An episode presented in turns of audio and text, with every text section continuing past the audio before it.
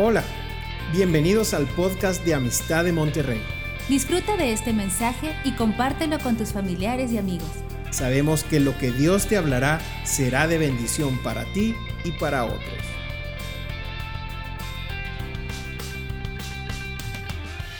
Cuando uno oye este título de Conquistando dos mundos, en el título en sí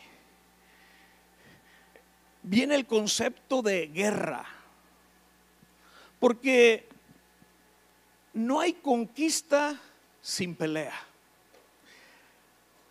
Porque la tierra a poseer ya tiene dueño. Y ese dueño no cederá lo que es suyo. Y para poder pelear tú y yo, necesitamos estar completamente equipados. Traer una armadura y traer armas. Y el día de hoy vamos a estudiar una de estas armas espirituales que tú y yo debemos de poseer para conquistar, conquistando dos mundos. Y el arma que vamos a estar viendo, medio si puedes ponerme la, las diapositivas, la presentación, por favor. El arma que vamos a estar viendo el día de hoy es el discernimiento de espíritus. ¿Qué arma vamos a ver el día de hoy? Discernimiento de espíritus. La siguiente diapositiva. La palabra de Dios nos enseña que tenemos tres enemigos. Y lo dice ahí en Efesios, capítulo 2, versículos del 2 al 3. Son tres enemigos que todo creyente, que toda persona que está en Cristo posee. Y estos tres enemigos pues son Satanás y toda su horda de demonios, la corriente de este mundo, no el mundo como tal, sino la filosofía y las corrientes de este mundo y la carne que poseemos cada uno de nosotros, o la vieja naturaleza o la naturaleza caída. Y estos tres enemigos que vamos a ver, también tienen su arsenal de armas. Y una de ellas que utiliza para atacar es el arma del engaño. ¿Qué arma usan nuestros enemigos? El arma del, del engaño. Vamos a ver la siguiente diapositiva. Hablando de esta arma del engaño, tenemos a Satanás y sus demonios. Y en Apocalipsis 12:9, un versículo que ya se leyó en clases anteriores, es donde dice que Satanás fue lanzado a la tierra a este dragón, a esta serpiente antigua, como dice ahí la escritura, que se le llama diablo y Satanás. Pero fíjate la característica que tiene, el cual engaña a cuántos? Al mundo entero. Imagínate la habilidad que tiene este enemigo, que tiene la capacidad de engañar al mundo entero. O sea, este es el engañador de engañadores. No hay otro más profesional que él en el tema del engaño. Es el maestro del engaño, al grado de que puede engañar al mundo entero. Pero también sus secuaces. Si vamos a Primera de Timoteo, capítulo 4, versículo 1, ahí dice la escritura, pero el Espíritu dice claramente, ¿quién está hablando? El Espíritu Santo. Dice, el Espíritu dice claramente que en los postreros tiempos, ¿en qué tiempos? En estos tiempos. Estamos viviendo los postreros tiempos. Que en los postreros tiempos algunos apostatarán. Apostatarán de la fe. Significa abandonar la fe. Dejar el camino de la fe. Salirse del camino de Dios. Y dice que en los postreros tiempos algunos apostatarán de la fe. ¿Por qué? Porque están escuchando o estarán escuchando a espíritus engañadores. Estos son los demonios de Satanás, los sirvientes de Satanás. Así como Él es un engañador de todo el mundo, también sus demonios son espíritus engañadores. La siguiente diapositiva. Veamos ahora el engaño y el mundo. Y dice ahí la escritura en Marcos capítulo 4, verso 19. Pero los afanes de este siglo y el engaño de las riquezas y las codicias de otras cosas entran y ahogan la palabra y se hace infructuosa. Esto es lo que hay en el mundo, mis amados. Tres cosas. Bueno, aquí menciona dos, porque luego dice otras cosas.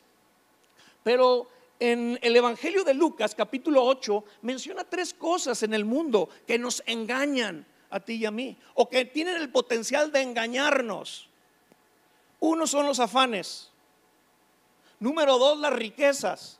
Y número tres, los placeres de este mundo.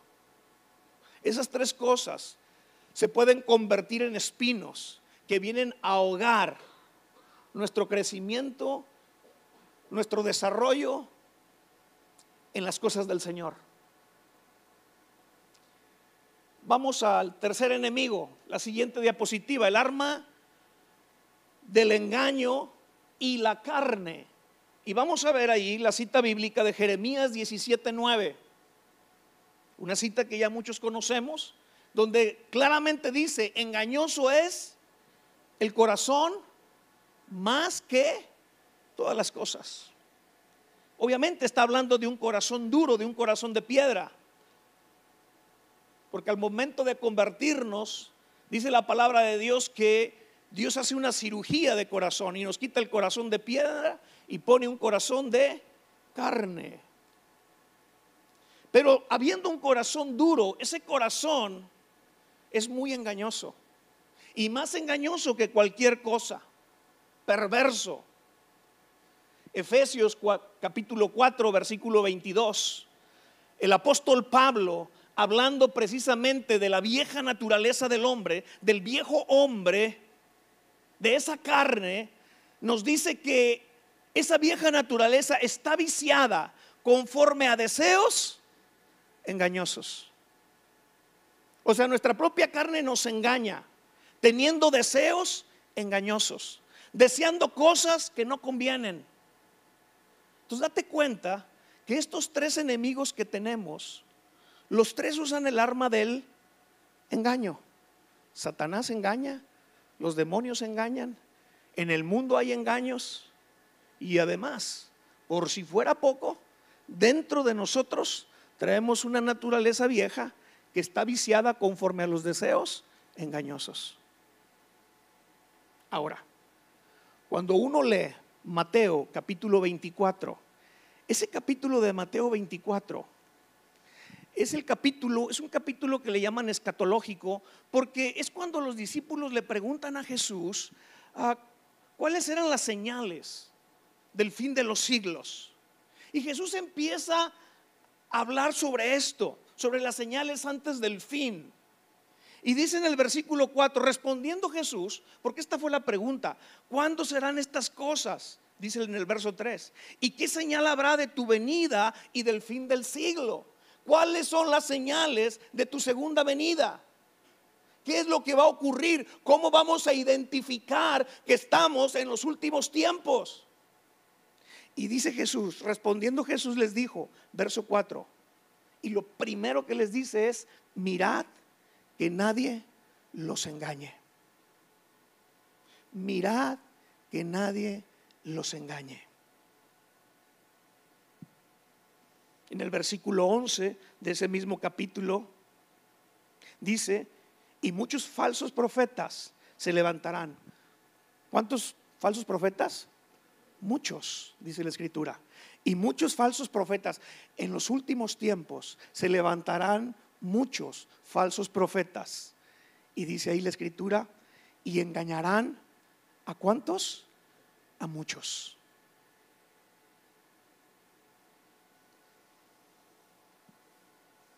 Se va uno a Primera de Timoteo, capítulo 4.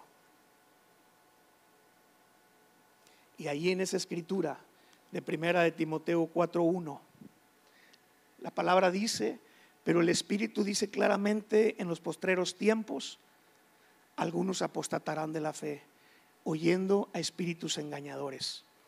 Y habla también de los últimos tiempos.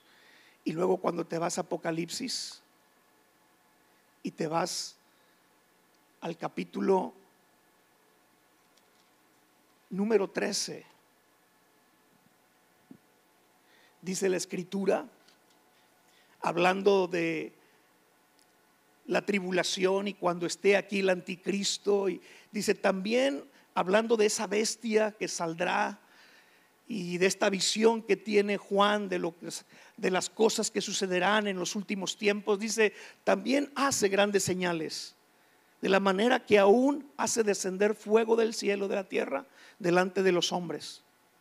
Y hace milagros, hace señales tan sorprendentes como las que hizo Elías en el Antiguo Testamento, eh, eh, eh, orando por que cayera fuego del cielo sobre aquel altar. Bueno, dice que este, esta bestia que, que, se manifestará en aquellos tiempos hará grandes señales, inclusive hará descender fuego del cielo a la tierra delante de los hombres. Y luego dice el 14, y engaña a los moradores de la tierra con las señales que se le ha permitido hacer en presencia de la bestia.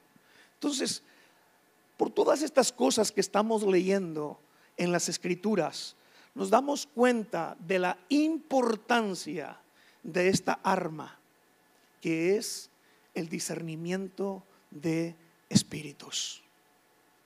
Estamos viviendo tiempos muy engañosos. Tanto es el engaño que hay hombres diciendo que son mujeres. Y hay mujeres diciendo que son hombres. A ese nivel está el engaño. Al grado de quererse mutilar su cuerpo porque están engañados sobre su identidad. Están engañados en cuanto a no entender quiénes son o a estar confundidos en cuanto a su identidad. Esto es el engaño de los tiempos que estamos viviendo. Por lo tanto, más que nunca necesitamos el arma del discernimiento de espíritus tú y yo.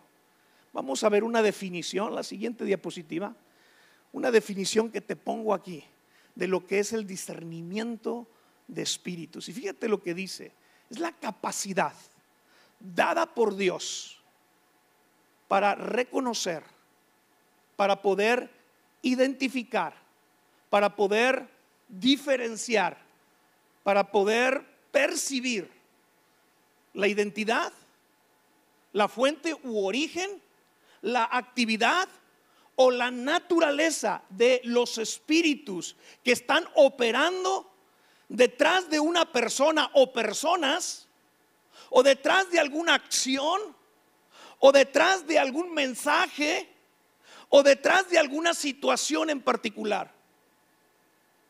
Esta es la definición de lo que es el discernimiento de espíritus. Ahora,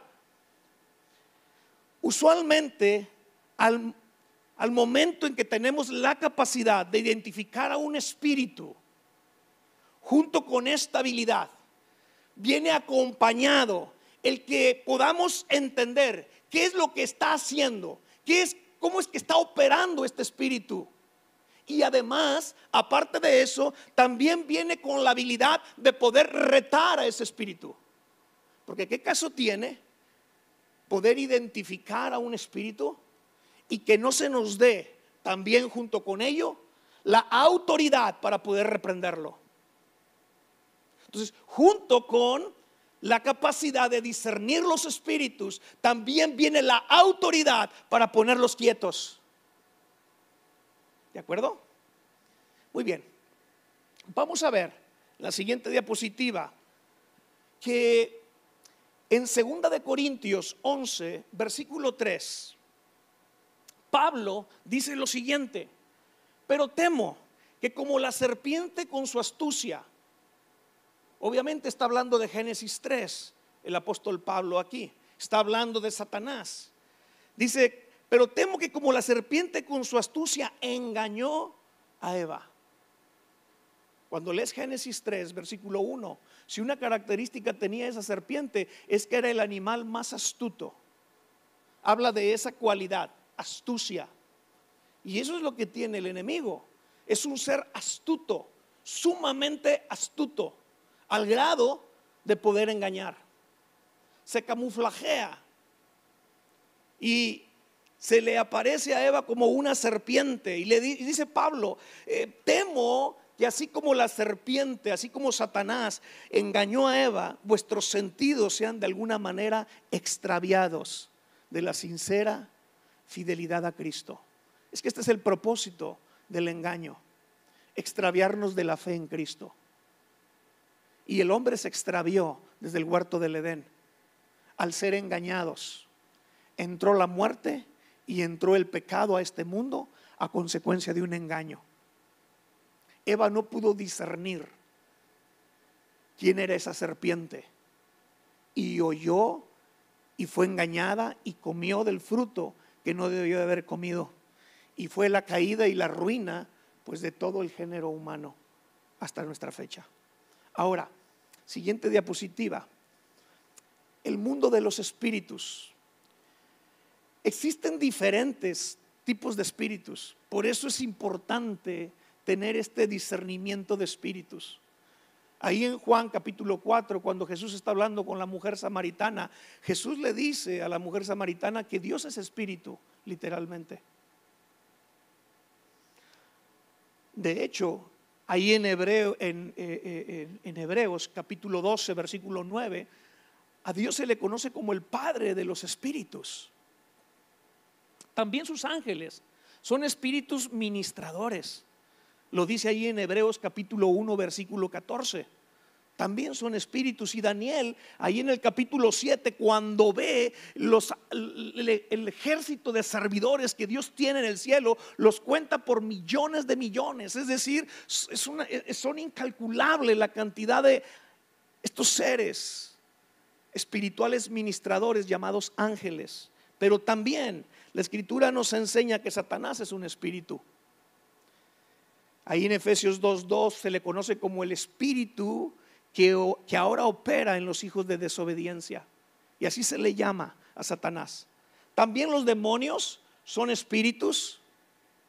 Ahí en Apocalipsis 16.14 se le menciona que son espíritus de demonios.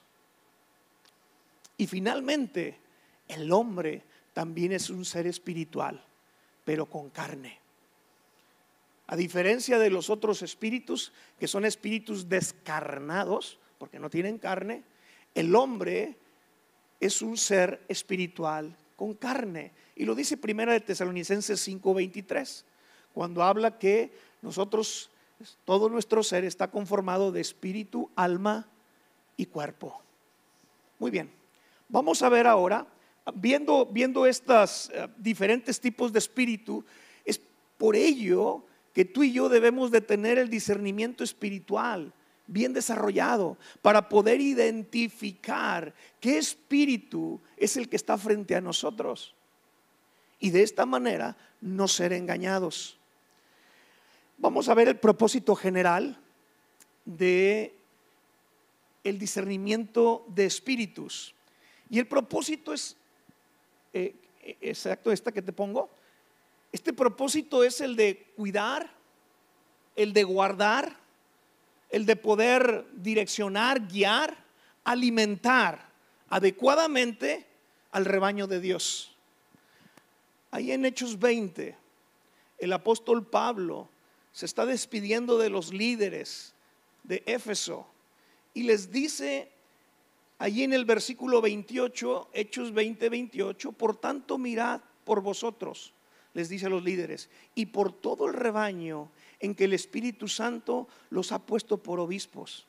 Y luego les dice, para apacentar. Y cuando habla de apacentar, habla de alimentar correctamente.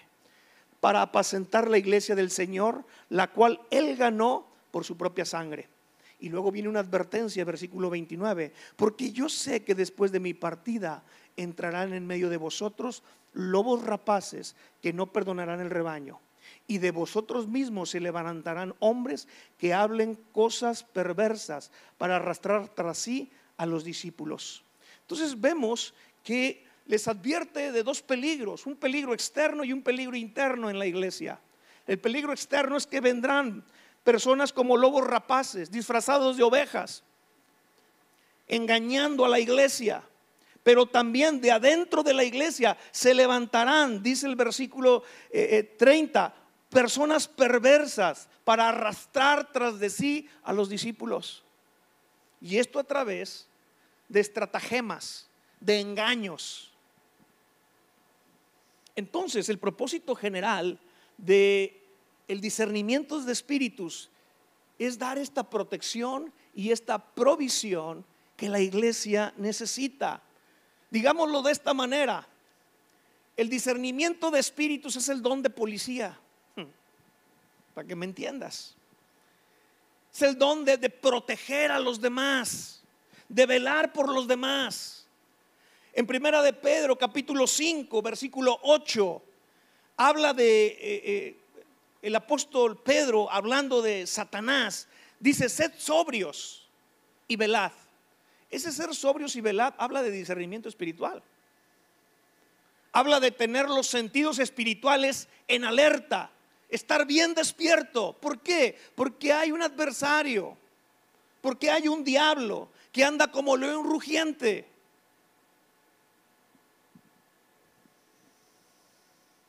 Bueno, entonces estamos viendo que ah, debemos de ser nosotros vigilantes, debemos de ser nosotros atalayas. Y el atalaya es alguien que estaba puesto en una torre, en una parte alta, y desde ahí estaba vigilando, vigilando el camino, vigilando la entrada. Y una característica que tenía que tener este atalaya es la capacidad de ver y de identificar quién se acercaba si era amigo o si era enemigo, si era una persona buena o una persona mala. Y tenía que dar la voz de alerta al momento que discernía quién es el que se acercaba. Así tú y yo tenemos que volvernos atalayas de nuestros hermanos. Y se requiere, por lo tanto, es vital este discernimiento de espíritus. Ahora, vamos a ver enseguida varios propósitos específicos del discernimiento de espíritus. Y empezamos con la siguiente diapositiva. Número uno, específicamente ya, poder ver el mundo de los espíritus, poder ver el mundo espiritual. Ahí en, la, en el segundo libro de Crónicas, en el capítulo 18,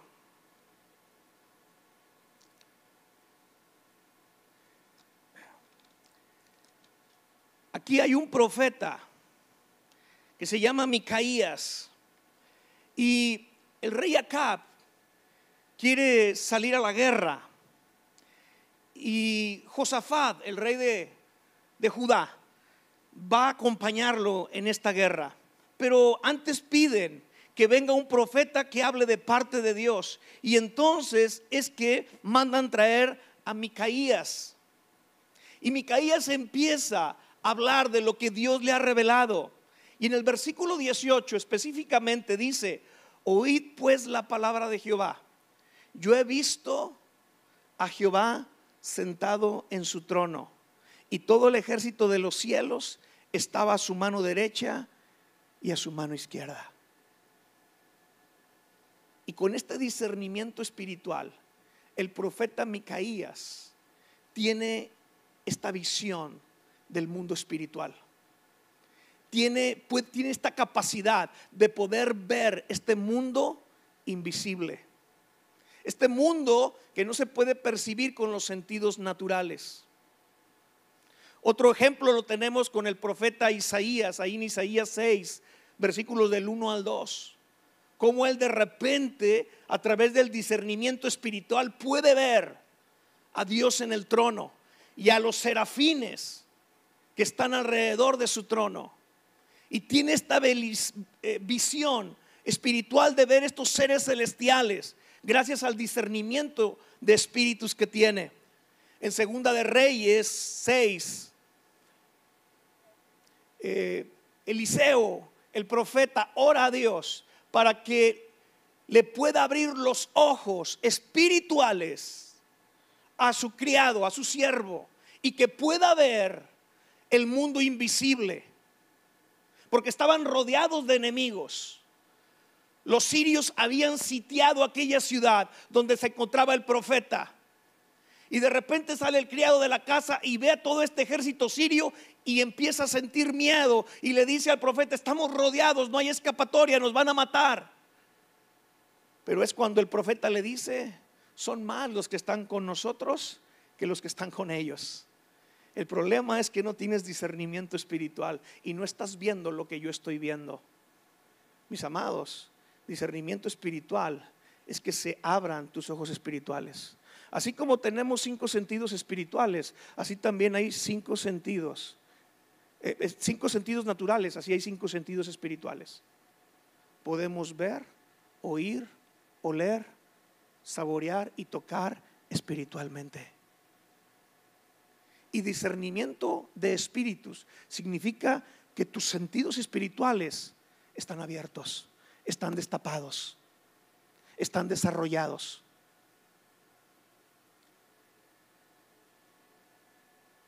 Aquí vemos que entonces un propósito específico del discernimiento espiritual es ver el mundo espiritual. Vamos a la siguiente diapositiva. Un segundo propósito específico es discernir la doctrina falsa y proteger contra el engaño. Mira, Satanás tiene la capacidad de falsificar cualquiera de los cinco dones ministeriales que vienen en Efesios 4:11. Y ahí en Efesios 4:11 nos habla de apóstoles, profetas, evangelistas, pastores y maestros. Cualquiera de ellos, Satanás lo puede falsificar. Lo dice segunda de Corintios 11:3. Satanás tiene falsos apóstoles. Apóstoles que son falsificaciones, porque eso es lo que hace Satanás. Satanás trata de mimetizar todo lo que Dios hace. Y entonces tiene sus apóstoles falsos. Mateo 24, 11, ya lo leímos ahorita, donde Jesús advierte que vendrán falsos profetas. Y hablando de esos falsos profetas, en el Sermón del Monte les dice, por sus frutos los conoceréis, para que los puedan identificar. Pero también hay falsos evangelistas. Gálatas 1 el apóstol Pablo habla de algunos que están pervirtiendo el mensaje del Evangelio o están enseñando un Evangelio diferente. Y entonces Pablo dice, aunque sea un ángel o seamos cualquiera de nosotros, si nosotros les enseñamos un Evangelio diferente, que sea anatema. Y anatema significa maldito, que sea excomulgado, que sea expulsado, es lo que está diciendo. Y en el tiempo de Pablo había estos falsos evangelistas que estaban enseñando un evangelio diferente, un evangelio distinto. Tal vez como nos enseñaba nuestro pastor en, un domingo, estaban hablando de la salvación por obras. Cuando tú enseñas la salvación por obras, ese es un evangelio diferente, ese es un falso evangelio. Y hay falsos evangelistas enseñando distintas formas de ser salvos y de llegar al cielo. Y no enseñando la única manera, que es a través de poner nuestra fe en la obra de Cristo en la cruz del Calvario. Pero también Satanás tiene falsos pastores. Juan capítulo 10 es cuando Jesús dice, yo soy el buen pastor. Y el que es un verdadero pastor, su vida da por las ovejas. El falso pastor es un asalariado que cuando ve que viene, el lobo, huye y deja las ovejas solas. ¿Por qué? Porque no le importan sus ovejas.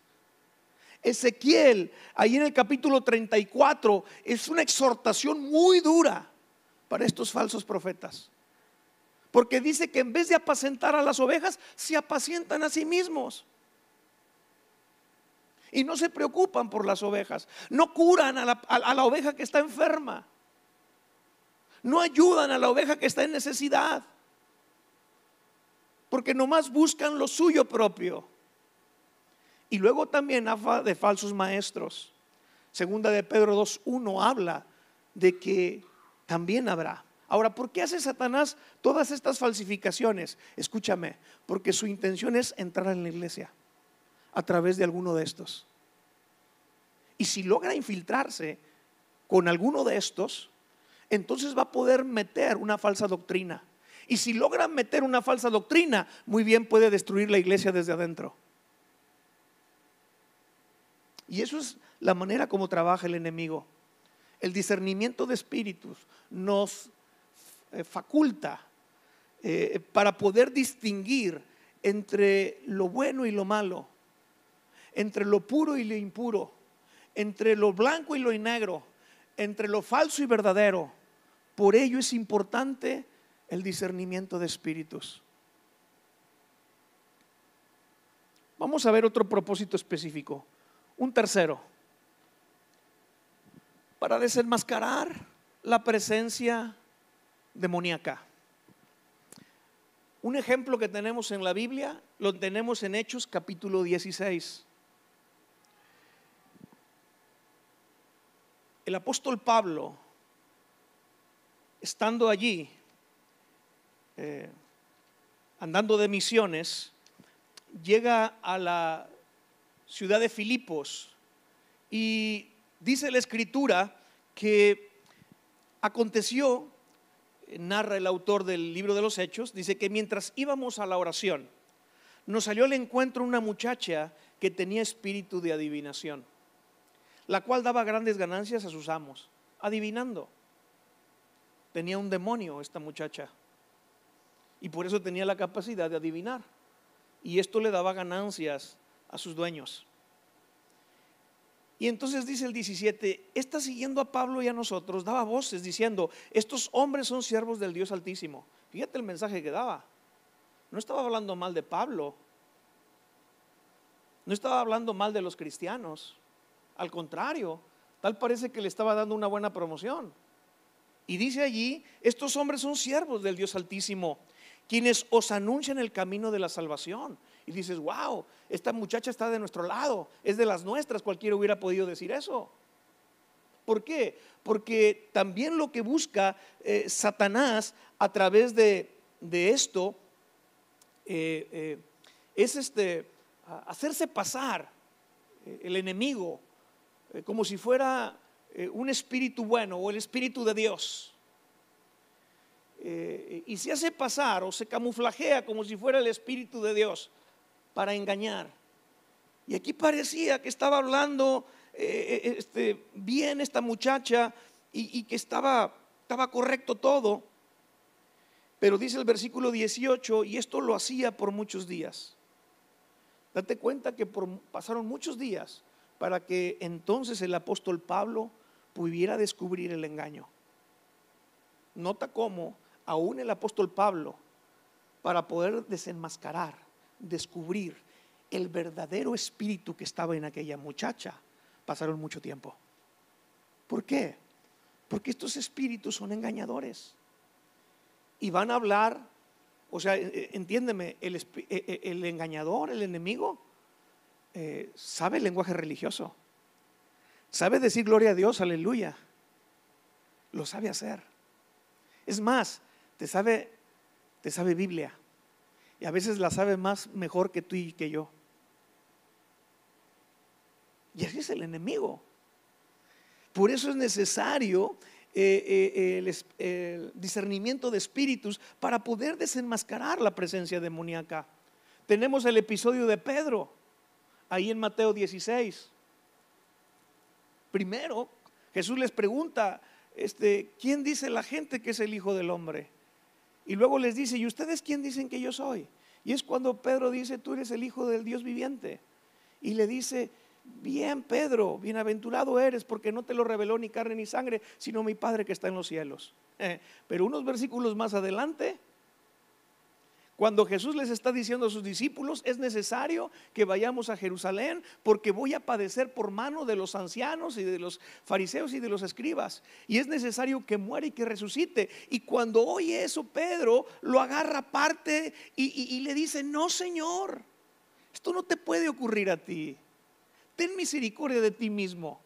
Y en ese momento parecía un buen deseo, parecía un buen, un buen sentimiento de parte de Pedro hacia su maestro, parecía una preocupación genuina de parte del discípulo a su maestro, diciéndole, no maestro, tú no puedes morir, te necesitamos, tú eres muy útil, eh, Dios te está usando de una manera tremenda. Pero entonces, en el siguiente versículo, Jesús con el discernimiento de espíritus entiende que no es Pedro quien está hablando, sino es Satanás a través de Pedro, porque le dice, apártate de mí, Satanás.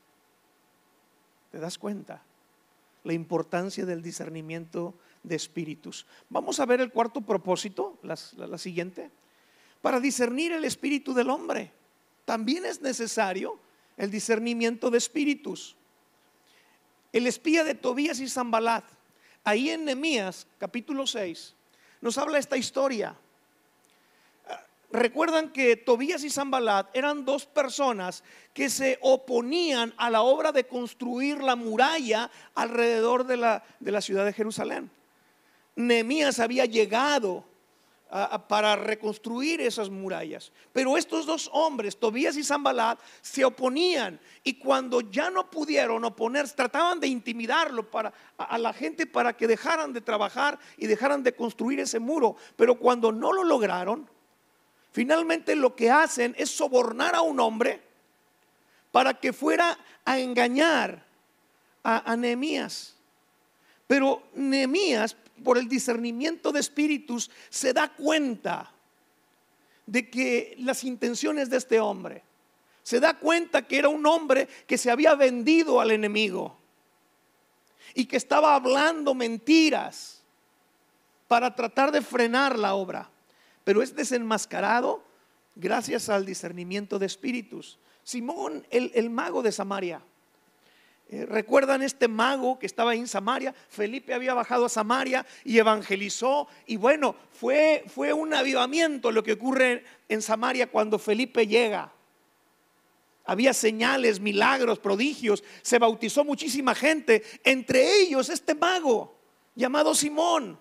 Se bautiza y dice allí, Hechos 8, que siempre andaba con Felipe parecía cristiano, parecía que se había arrepentido, parecía que verdaderamente se había convertido. Pero después llegan a ese avivamiento de, Jerusalén Pedro y Juan, los apóstoles. Y ellos empezaron a imponer manos para que recibieran el bautismo del Espíritu Santo la gente. Y cuando Simón el mago ve eso, les dice, oye, ¿cuánto por ese don? Yo quiero también imponer manos y que reciba el Espíritu Santo la gente. ¿Cuánto? Y Pedro lo reprende y le dice, tú quieres comprar el don de Dios con dinero, perezca tu dinero junto contigo. Y luego le dice, arrepiéntete, porque veo que estás en, estás en prisión de hiel, estás mal. Y, y, por el discernimiento de espíritus, Pedro se da cuenta que ese mago realmente no se, no se había convertido no era cristiano, era cristino. Y, entonces el discernimiento de espíritus nos ayuda a reconocer cuando una persona realmente se ha convertido a Cristo, realmente se ha arrepentido o no, porque muchos no es arrepentimiento, es remordimiento. Se arrepienten porque los pescaron en la maroma, porque si no los hubieran pescado en la maroma le seguirían. Entonces no era arrepentimiento, sino remordimiento. ¿Cómo saber? ¿Cómo identificar? Discernimiento de espíritus. También este discernimiento de espíritus se requiere para juzgar la profecía. Y aquí, mis amados, hay que tener mucho cuidado, porque hay falsos profetas. Y vienen gente a darte una palabra profética, entre comillas. Y si tú no tienes el discernimiento espiritual, te vas a comer la palabra que te den. Y puede ser una palabra tóxica que te va a enfermar y te va a destruir. Hay gente que toma decisiones basados en una palabra profética que se le da por una persona. Ahora, yo no estoy desacreditando la profecía, no me malinterpreten. Pero lo que sí estoy diciendo es que normalmente la profecía lo único que viene a hacer es a confirmar lo que yo, a Dios te habló antes. Eso es lo que hace la palabra profética. Entonces, pero si no tienes el discernimiento espiritual, tú te la comes. Te dicen, tú te vas a casar dentro de un año. Y ya pasaron cinco años y ¿dónde quedó aquella palabra? O tú vas a estar embarazada el próximo año que entra. Y, viene la decepción y viene el, sentimiento de que pues todo esto es mentira entonces. Y, y, viene la incredulidad y viene la desconfianza. Y entonces dices, ¿sabes qué? Mejor me voy de la iglesia. Y eso es lo que quiere el diablo, que te separes de la iglesia. Porque entiéndeme, este tipo de guerra se pelea en equipo, no a solas, no como llaneros solitarios, pero es lo que quiere Satanás. Y una de las formas de hacerlo es engañándote para que te decepciones de la iglesia. Muy bien. Vamos a ver el siguiente propósito específico, el quinto, para descubrir a los siervos de Satanás. Y el mejor ejemplo es en Hechos 13. Hay un, hay un falso profeta, hay un mago, también es un mago, Bar Jesús, también se llama Elimas. Y Pablo llega a la isla de Chipre y ahí hay un procónsul llamado Sergio Paulo. Y este procónsul quiere oír la palabra de Dios, pero este mago que lo tiene allí se le oponía, venía a obstruir eh, le quería impedir el oír el mensaje.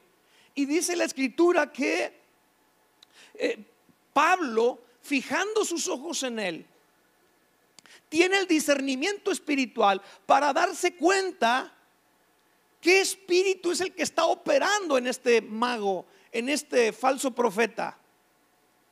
Y le llama hijo del diablo, inclusive, porque eso es lo que era. Satanás tiene sus hijos.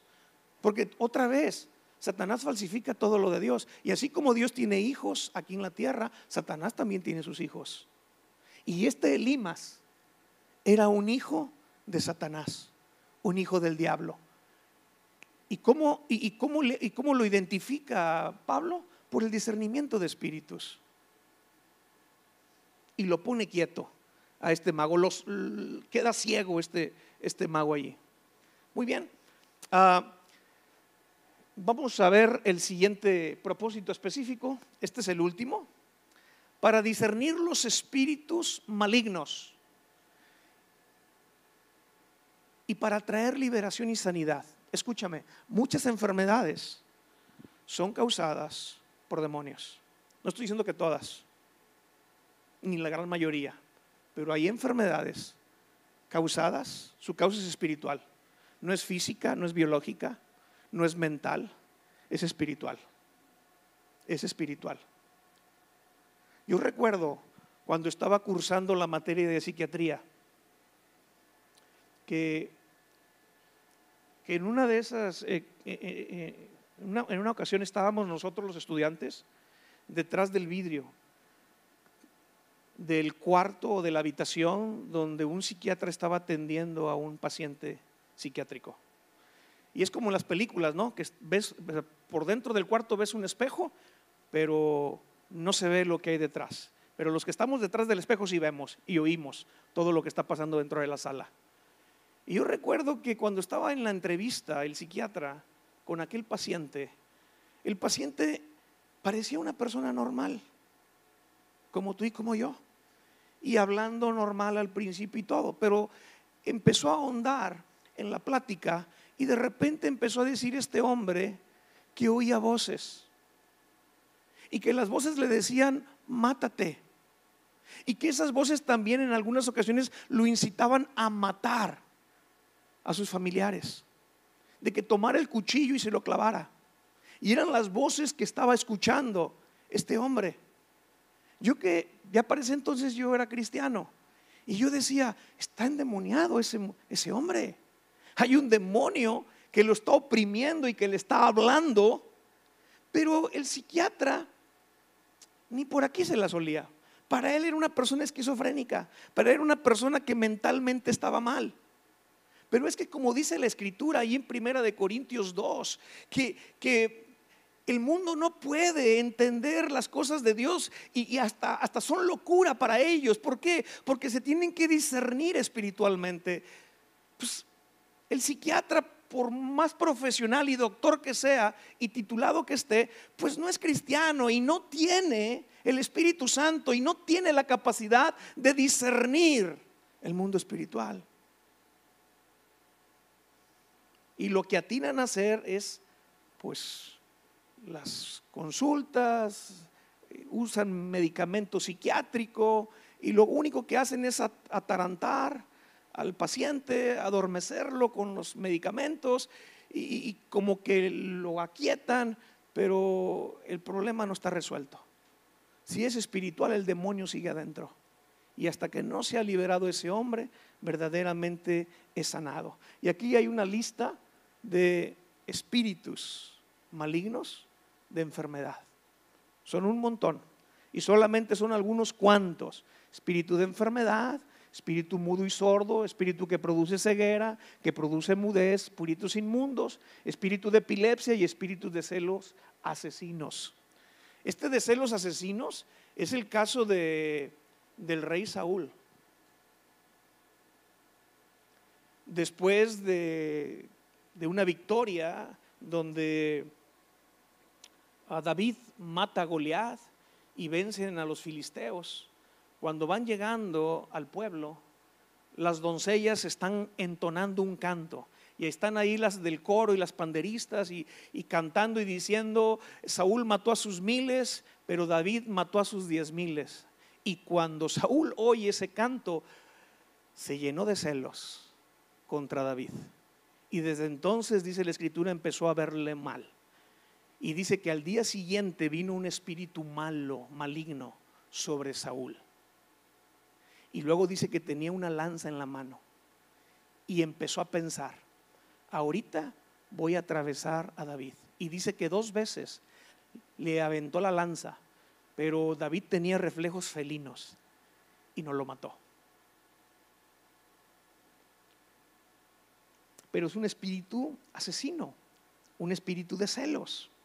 Bueno, necesitamos nosotros discernir, tener este discernimiento de espíritus para poder entender qué es lo que está sucediendo con aquella persona.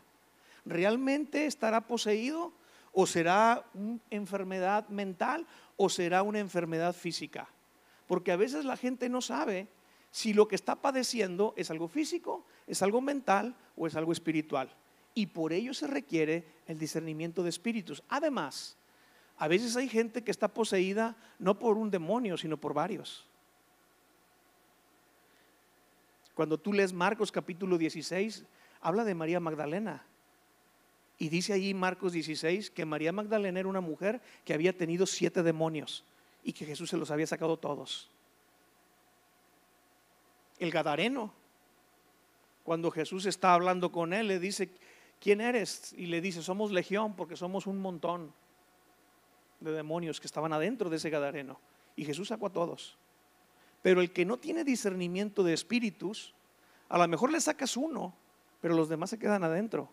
Y esa persona no mejora y no cambia. ¿Por qué? Porque se quedaron todavía en demonios dentro de él. Pero por no tener el discernimiento de espíritus, no comprendes, no entiendes no era uno, eran varios los que estaban adentro. Y dice el pastor Rodolfo que por lo general los más fuertes avientan al más débil por delante. Ah, porque hay categorías de demonios, sin duda. De hecho, cuando Jesús habla de que el, que es liberado es como una casa que limpias y aseas y arreglas. Pero si se queda vacía, dice, ese espíritu que anda en los desiertos, cuando se da cuenta que la casa sigue deshabitada, va por otros siete peores que él. Entonces hay niveles de demonios. Muy bien. Finalmente, la siguiente diapositiva. ¿Cómo se adquiere el discernimiento de espíritus? Y aquí te pongo cuatro cosas. Número uno, crecimiento en los caminos de Dios. Este pasaje de Hebreos 5, versículo 14 dice, pero el alimento sólido es para los que han alcanzado madurez, para los que por el uso tienen los sentidos ejercitados. ¿Qué sentidos? ¿Los físicos? No. Está hablando de los sentidos espirituales, para los que por el uso tienen los sentidos ejercitados en el discernimiento del bien y del mal. Tenemos que ir creciendo en las cosas del Señor. Es un proceso de ir avanzando y de ir desarrollando el discernimiento de espíritus a través de ejercitar estos sentidos espirituales. Segundo, pidiéndole en oración al Señor. Ahí en primero libro de Reyes, capítulo 3, es cuando ah, eh, Salomón eh, eh, queda como rey, porque David había muerto. Y en ese capítulo, Dios le dice a Salomón, pídeme lo que quieras.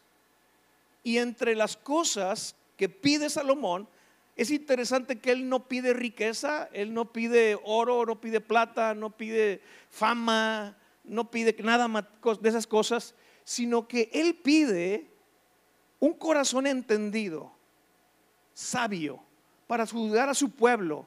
Y luego dice, y para discernir entre lo bueno y lo malo. Escúchame, para poder gobernar bien, necesitamos el discernimiento de espíritus. Llámese gobernar una nación, llámese gobernar una empresa o un negocio, llámese gobernar una casa, una familia, llámese gobernar una iglesia. Se necesita y necesitamos pedir, como pidió en oración el rey Salomón, discernimiento. Número tres, estudiando y viviendo la palabra de Dios. Hebreos 4:12 dice que la palabra de Dios es como, es como una espada, inclusive más cortante que una espada de dos filos. Y tan cortante y tan penetrante es que es la única herramienta que tiene la capacidad de poder discernir los pensamientos y las motivaciones del corazón. Entre más expertos nos hagamos en el manejo de la palabra, mayor discernimiento espiritual desarrollaremos. Y finalmente, es una impartición que da el Espíritu Santo. De hecho, es un don de los nueve que menciona ahí en Primera de Corintios 12. Y este discernimiento de espíritus, junto con palabra de ciencia y palabra de sabiduría, estos tres dones, palabra de ciencia, palabra de sabiduría y discernimiento de espíritus, se empaquetan en un don de revelación. Son dones de revelación, estos tres.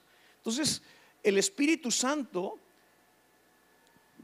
nos capacita para tener esta facultad, para poder identificar, para poder discernir, para poder percibir y diferenciar los espíritus. Amén. Muy bien. Pues ya terminé y ya me pasé del tiempo. Quiero terminar orando. Cierra por un momento ahí tus ojos. Hemos estado hablando de esta herramienta tan importante que es el discernimiento de espíritus, esta arma que tú y yo necesitamos en nuestra vida, necesitamos para nuestro ministerio, necesitamos para nuestra vida, para nuestra familia, para nuestro trabajo, discernimiento de espíritus.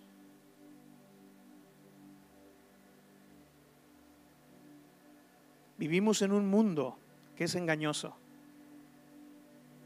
hay un enemigo que es experto en manejar el engaño. Nuestra naturaleza está viciada con deseos engañosos. Estamos deseando cosas que no deberíamos de desear.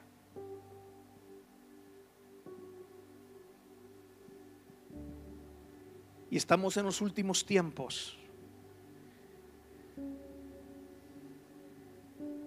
en que el engaño es una característica que marca los tiempos que estamos viviendo. Hay mucha gente engañada, confundida, desorientada.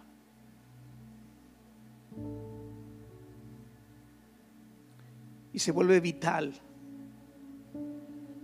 orar para que Dios nos dé ese discernimiento espiritual. Ahondar más en su palabra. Para volvernos expertos en el manejo de las escrituras y tener esta capacidad de discernir. Y pedirle al Espíritu Santo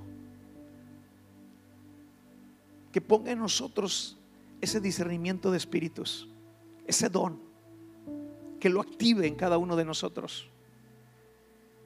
Estamos en medio de una guerra y necesitamos pelear para conquistar. Y necesitamos echar mano de este discernimiento. Padre, en el nombre de Jesús, ayúdanos en estos tiempos. Ayúdanos en estos postreros tiempos. En estos tiempos difíciles en que el mundo está siendo engañado. El mundo está siendo confundido. Señor, líbranos de que nosotros caigamos en el engaño del enemigo. Libra nuestras vidas. Libra nuestros matrimonios libra nuestros hijos. En el nombre de Jesús. No ignoramos, Señor, que estamos en medio de una pelea y una lucha y una guerra. Pero te damos gracias que tú nos das una armadura espiritual y junto con ella armas espirituales para dar la buena pelea, la buena batalla. Y sabemos que en Cristo somos más que vencedores Señor, pon en cada uno de nosotros este discernimiento de espíritus. Equípanos, Señor, como tu iglesia, como tus soldados, como tus hijos. No queremos ser engañados, Señor. Así como fueron engañados nuestros primeros padres en ese huerto del Edén, que no pudieron discernir el ser que estaba hablando delante de ellos y los engañó y desobedecieron y pecaron y entró la muerte. Señor, en el nombre de Jesús, ayúdanos a discernir, Padre, a identificar. En el nombre de Cristo.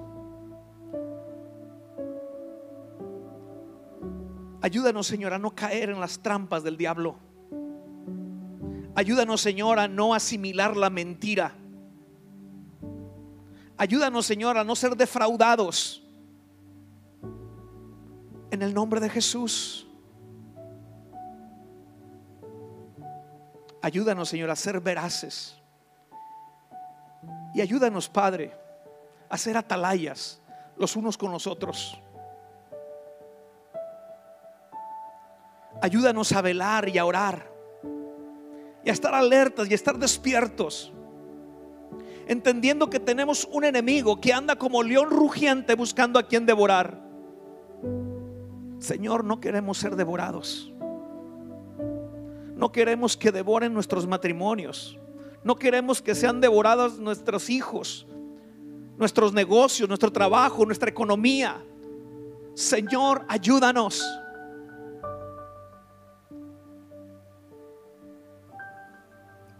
Ayúdanos a conquistar, Padre, el mundo de afuera y el mundo que tenemos adentro. A discernir los espíritus en los demás, en los mensajes, en las acciones, en las situaciones, pero también el espíritu con el que hacemos las cosas nosotros. Danos discernimiento de espíritus. En el nombre de Jesús te lo pedimos. Amén. Esperamos que este mensaje te ayude en tu vida diaria. No olvides suscribirte y seguirnos en nuestras redes sociales. Somos familia amistad.